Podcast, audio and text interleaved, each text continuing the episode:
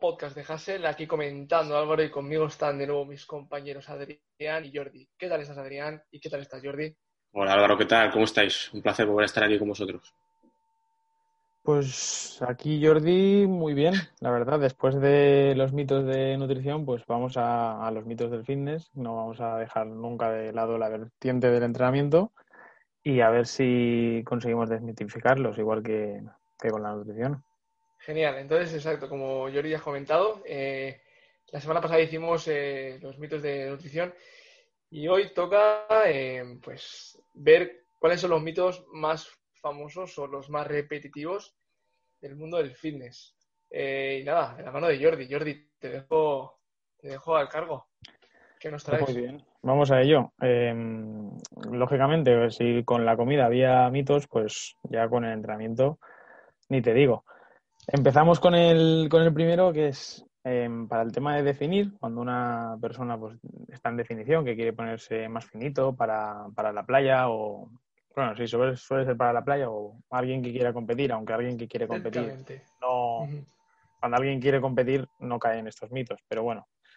Em, siempre se dice que para ganar músculo y ponerte grande tienes que hacer eh, mucho peso y pocas repeticiones y para definir todo lo contrario.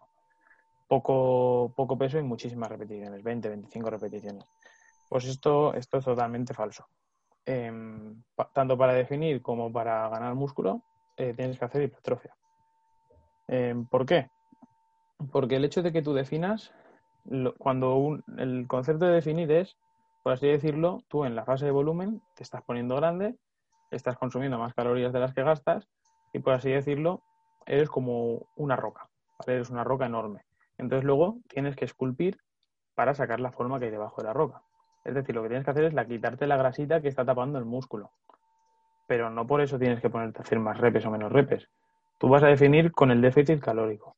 ¿Qué pasa? Que como estás consumiendo menos de lo que gastas, si el entrenamiento de fuerza no lo haces bien, aparte de perder grasa, vas a perder músculo. Entonces, gran parte del trabajo que has hecho antes lo vas a perder con este déficit. Por lo tanto, hay que seguir entrenando igual de fuerte que estabas entrenando antes. Quizás entrenas un pelín menos fuerte. ¿Por qué? Porque tienes un poquito menos de fuerza, un poquito menos de energía por este déficit. Pero no tienes que ponerte a hacer más repeticiones, menos peso ni nada. Tienes que entrenar igual.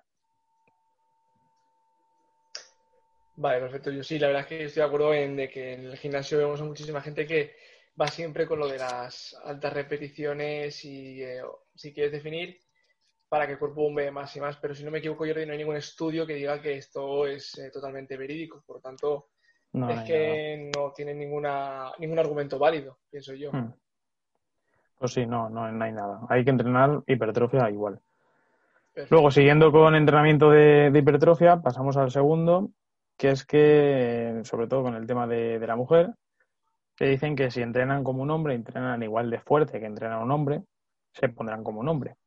Y esto, tengo un, post en mi, en mi perfil de Instagram reciente, hace dos semanas creo, y lo hablo. Y principalmente por dos motivos no se pueden poner como un hombre.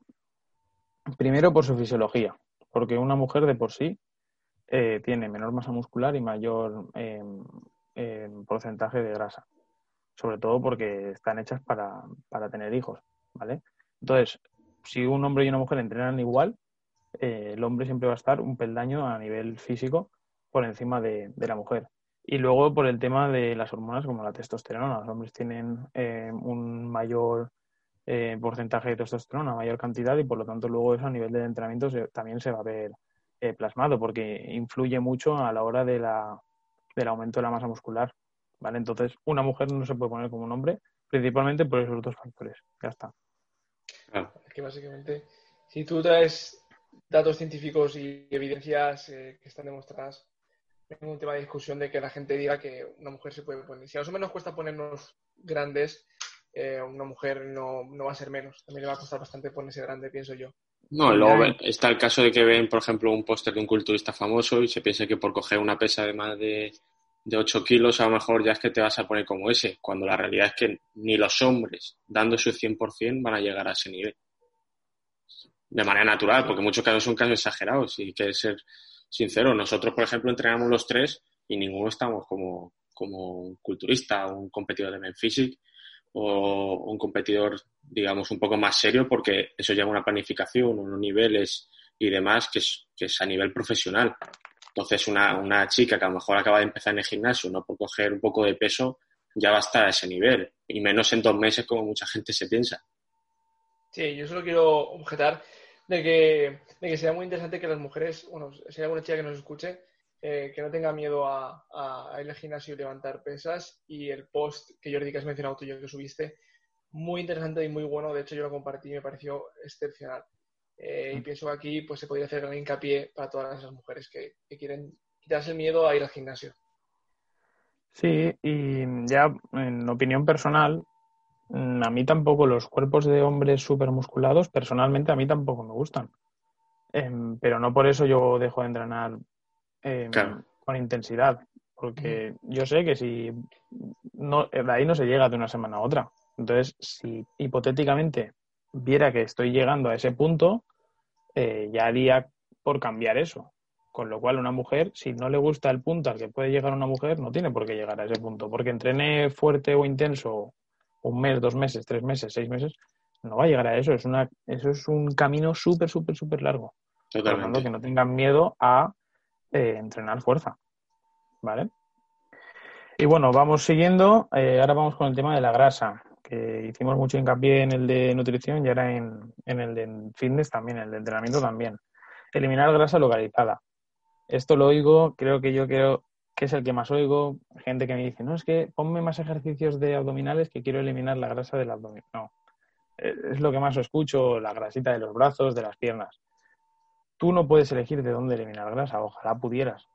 Eh, aparte de que no puedes elegir de dónde la eliminas, porque la elimina el cuerpo de por sí. Hay gente o según el sexo se tiende a almacenar más en unas partes del cuerpo que de otras, pero luego cuando tú estás en déficit, la grasa la pierdes de donde la pierdes, no puedes elegirlo. Y luego, eh, sobre lo que es el, el entrenamiento, cuando tú entrenas, em, estás potenciando el desarrollo del músculo, no el de la grasa.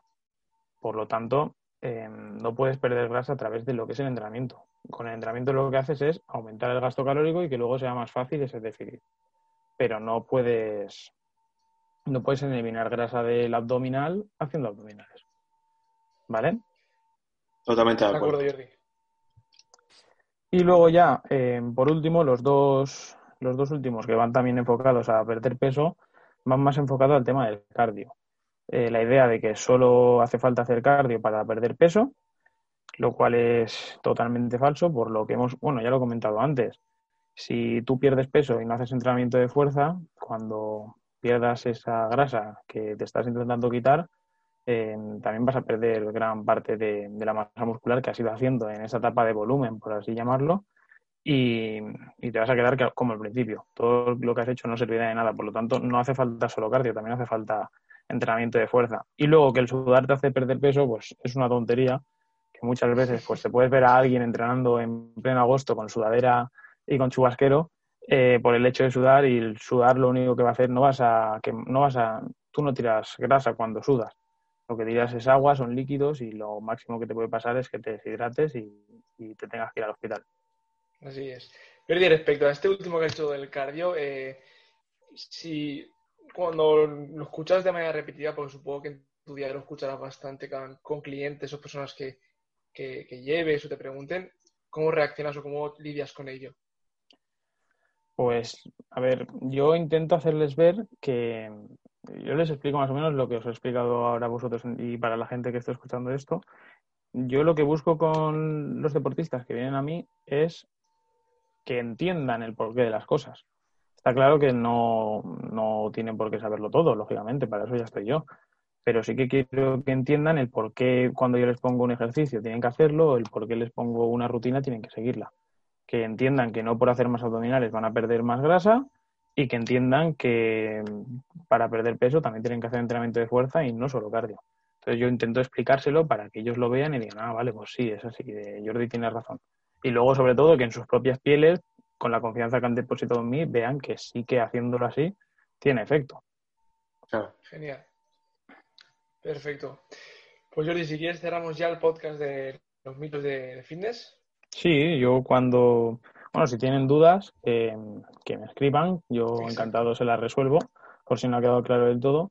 Y si quieren que tanto de nutrición como de, entrenamiento hagamos más mitos, pues que mm, nos lo escriban alguno de los tres y, vendremos con una segunda parte. Exacto. Yo quería mencionar eso eh, para acabar el podcast. Eh, recordad que tenéis el, Instagram de Jordi en la descripción del podcast, que siempre lo recordaremos. Eh, pasad por Instagram porque tiene información de, mucha calidad y tiene un servicio excepcional para todo tipo de cliente con eh, requisitos que pidan. Y como siempre, muchas gracias Jordi por estar con nosotros y por ofrecernos esta información de calidad y pues eso. Muchas gracias a vosotros. Gracias a vosotros por invitarme. Pues como siempre, chicos, muchísimas gracias a todo aquel que nos haya escuchado en el podcast de hoy. Nos vemos en el siguiente podcast de Hasser.